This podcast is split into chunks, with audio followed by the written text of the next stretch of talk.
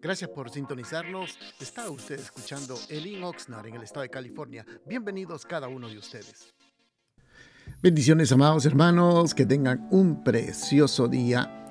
Hoy con la ayuda del Señor vamos a meditar en un pequeño pensamiento de la palabra y para ello vamos a abrir la Biblia en Primera de Juan capítulo número 4, versículo 19 dice la palabra del Señor, nosotros lo amamos a Él porque Él nos amó primero. Le hemos llamado a este pequeño pensamiento, amados hermanos, la promesa de amor. Cuando leemos este pasaje, quiero que entienda primeramente, hermano, y por favor queremos que se lo grabe en su corazón, lo que la Biblia nos enseña es que tenemos un Dios que nos ama. Y eso quiero que entienda, por favor, es una realidad maravillosa, pero de la que oímos tan menudo y prácticamente tenemos, como dice por ahí, el corazón de la Biblia que nos habla constantemente que Dios es amor, de tal manera Dios amó al mundo que dio a su único Hijo para que todo aquel que en Él crea tenga la salvación y la vida eterna. Entonces, parece que lo oímos tan a menudo, parece que es tan repetitivo que nos olvidamos realmente, hermanos, de la realidad. Y parece que la realidad queda solamente en algo mental, en algo que realmente está, como quien dice, divagando ahí. Sabemos que Dios nos ama, pero que no le damos una realidad. Se convierte solamente en una pequeña información o algo que entendemos, que Dios nos ama, pero nos concentramos más en nuestros problemas, en nuestras situaciones, en nuestros compromisos, en, nuestro diario vivir, y nos olvidamos de que realmente Dios nos ama y parece que pierde poder en transformar nuestras vidas, pierde poder en actuar en nuestras vidas, parece que ya tiene más valor otras cosas eh, triviales, temporales, pasajeras, que realmente el amor de Dios. Pero si nosotros, amados hermanos, recibimos el amor de Dios cada día, ese amor incondicional de Dios, dejamos que nos inunde, que realmente que nos influya en nuestro ser, en nuestro corazón, en nuestro diario vivir, en nuestro caminar, en nuestro despertar, en nuestro acostar, en nuestra forma de conducirnos, tener la promesa de que Dios nos ama, les aseguro que nuestra fe cambiaría de una manera drástica, nuestra conducta, comportamiento, actitud cambiaría completamente, porque ahora entenderíamos que también, hermanos, estamos siendo amados de parte de Dios y que también nosotros podemos amar a las personas en cualquier condición que ellos estén.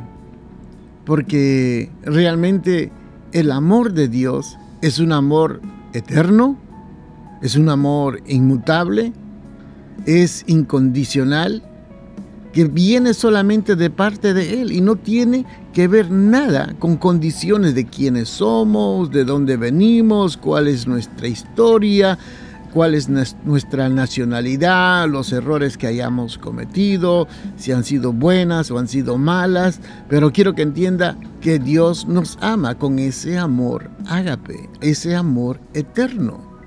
Por eso Pablo decía claramente en uno de, los, de sus pasajes, dice, si no tengo amor, nada soy. Fíjese, si no tengo amor, prácticamente nada soy, porque esa es como quien dice, el meodo, el centro, el foco, el valor, lo real de lo que es la Biblia.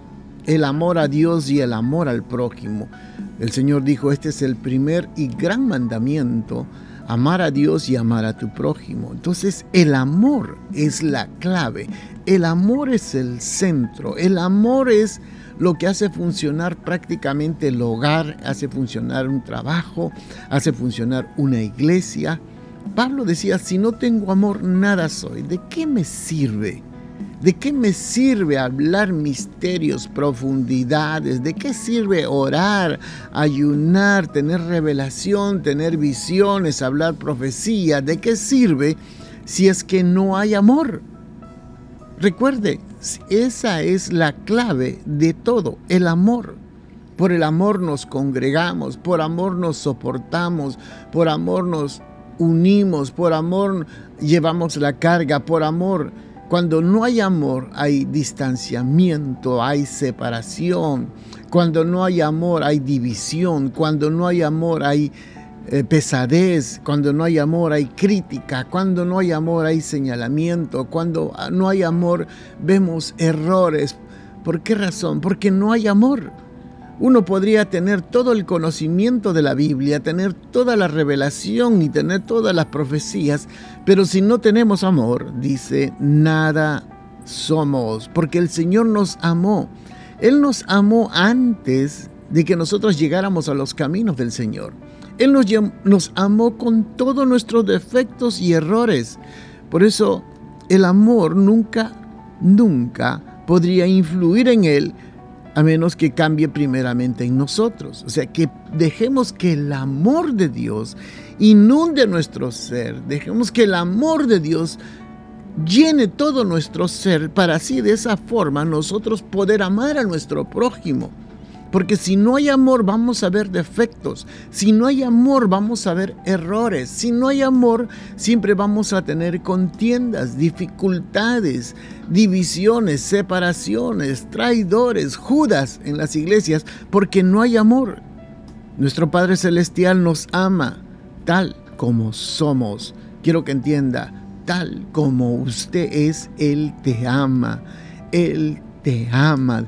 Él te ama tal como tú eres. Claro, en base al amor de Dios es que nosotros vamos cambiando nuestra conducta, nuestras actitudes, nuestra forma de ser, nuestra fidelidad, nuestra entrega, nuestro amor, en base al amor que Dios nos ama.